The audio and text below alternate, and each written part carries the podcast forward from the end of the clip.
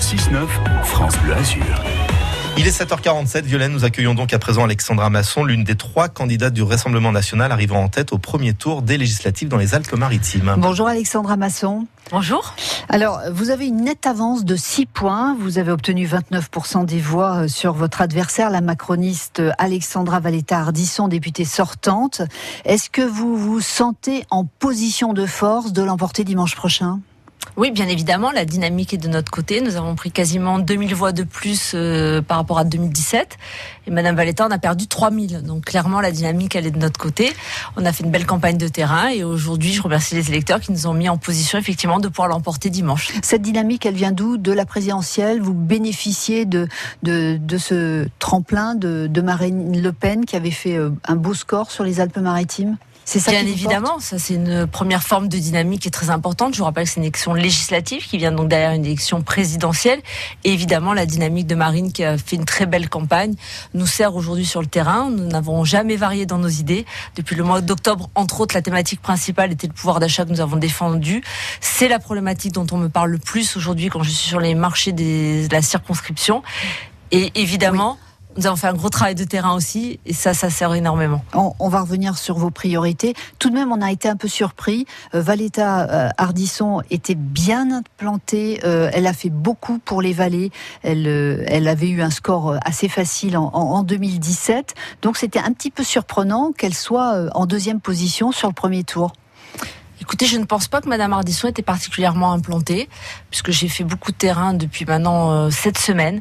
Euh, on ne m'a pas tant parlé de ça de Madame Ardisson. Deuxièmement, sur les vallées, effectivement, elle a fait euh, des beaux scores dans les vallées. Il y a eu des drames dans la vallée de la Roya terrible suite à la tempête Alex. Effectivement, on ne peut pas nier qu'elle a été sur le terrain, mais elle a annoncé euh, que Emmanuel Macron donnerait plus de 500 euh, milliards d'euros sur les vallées. Or aujourd'hui, il n'y en a même pas 142 qui ont été versés. Donc je pense que les habitants il y a eu beaucoup de faits quand même sur oui, les vallées. Beaucoup par le conseil départemental qui lui a mis plus d'argent que ce qui était euh, prévu, 152 de tête.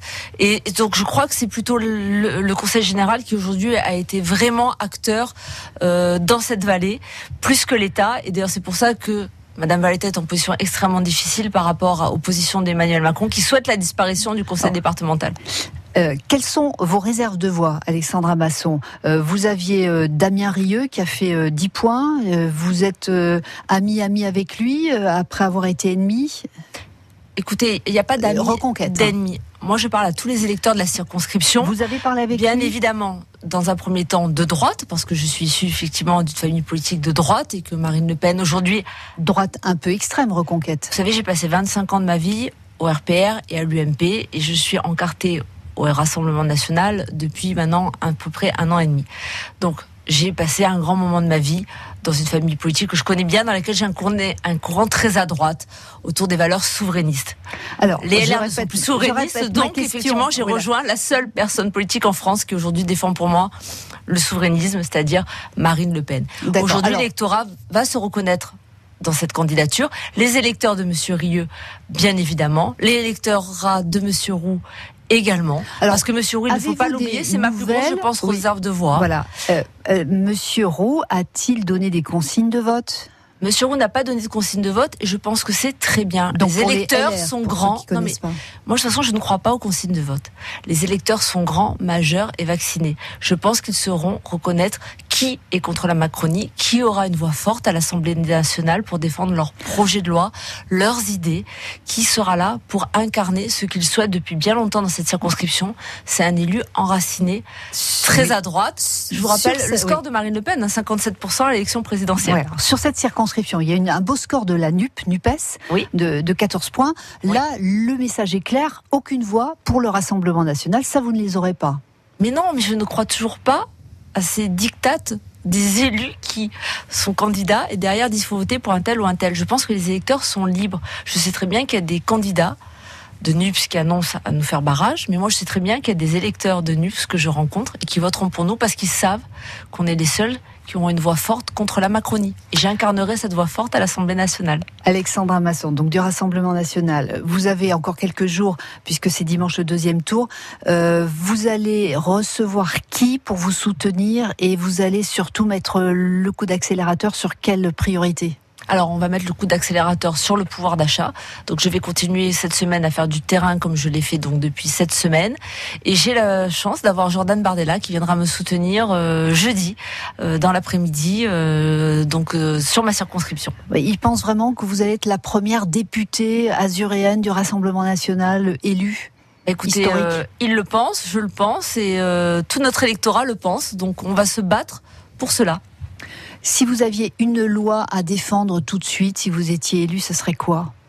Le retrait du voile dans les services publics et l'espace public. Et puis, C'est déjà pas rien. C'est une loi importante. C'est une loi qui nous permettra de Non, mais je veux dire, la comment- laïcité dans les services publics. C'est quand même Parce que quelque aujourd'hui, on chose de très, pas possible, qu'il risque d'y avoir des freins en Conseil d'État. Non, mais c'est tout à fait possible. Euh, il faut arrêter de dire qu'il y a des freins. Évidemment, euh, il y a des embûches juridiques que nous allons surmonter. Et ça n'est pas un souci du tout. Nous avons des convictions et nous ferons tout pour que ce type de loi puisse passer. Voilà, merci Alexandra Masson qui veut absolument interdire le voile dans tout l'espace public et qui et veut les services défendre- publics. et les services tiens, publics. Parce que je vous rappelle quand même, je le dis, c'est important. Les agents n'ont pas le droit de porter de signes religieux dans les services publics.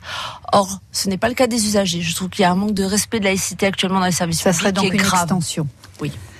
Merci Alexandra Masson, donc deuxième tour. Et tout à l'heure, nous recevrons Alexandra Valetta Hardisson pour euh, LREM, donc euh, pour être tout à fait équitable sur France Bleu et France 3 Côte d'Azur. Merci pour votre venu. invitation. Il est 7h54, on fait la route ensemble avec une autoroute A8 qui se